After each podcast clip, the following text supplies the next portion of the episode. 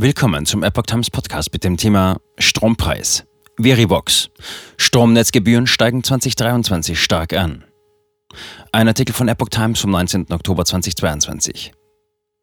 Die steigenden Energiekosten belasten Haushalte und Unternehmen zunehmend. Neben den schon kräftig gekletterten Basisstrompreisen zeichnen sich auch deutlich höhere Nutzungskosten ab.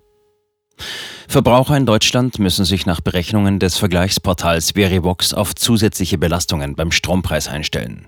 Die sogenannten Netznutzungsentgelte steigen im kommenden Jahr bundesweit um durchschnittlich 20,4 Prozent, so stark wie nie, wie Verivox nach Auswertung vorläufiger Daten für 67 Prozent aller Haushaltskunden mitteilte.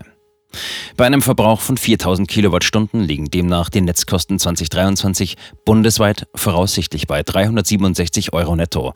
Das entspreche einem Preisanstieg von 62 Euro pro Jahr. Netzentgelte sind eine Art Porto für den Stromtransport. Sie setzen sich aus Kosten für die großen Übertragungsleitungen sowie für die örtlichen Verteilnetze zusammen. Der Anteil der Netzentgelte am Strompreis für Haushaltskunden liegt 2022 im Schnitt nach Branchenangaben bei gut 20 Prozent, kann aber regional stark variieren. Der Bund will im Zuge des dritten Entlastungspaketes in einem ersten Schritt mit einem Zuschuss von knapp 13 Milliarden Euro die Gebühren von Haushalten und Industrie für die Nutzung der großen Übertragungsnetze stabilisieren.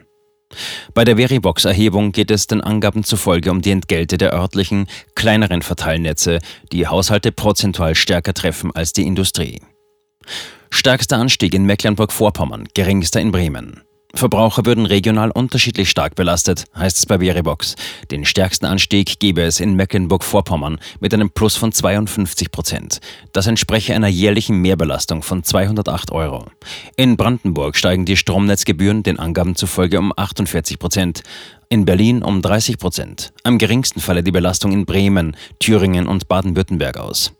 Auch bei den Netzentgelten kommt die Energiekrise an. Durch die explodierenden Großmarktpreise sind auch die Kosten für Netzverluste beim Stromtransport deutlich gestiegen, sagte Thorsten Stork, Energieexperte bei Veribox.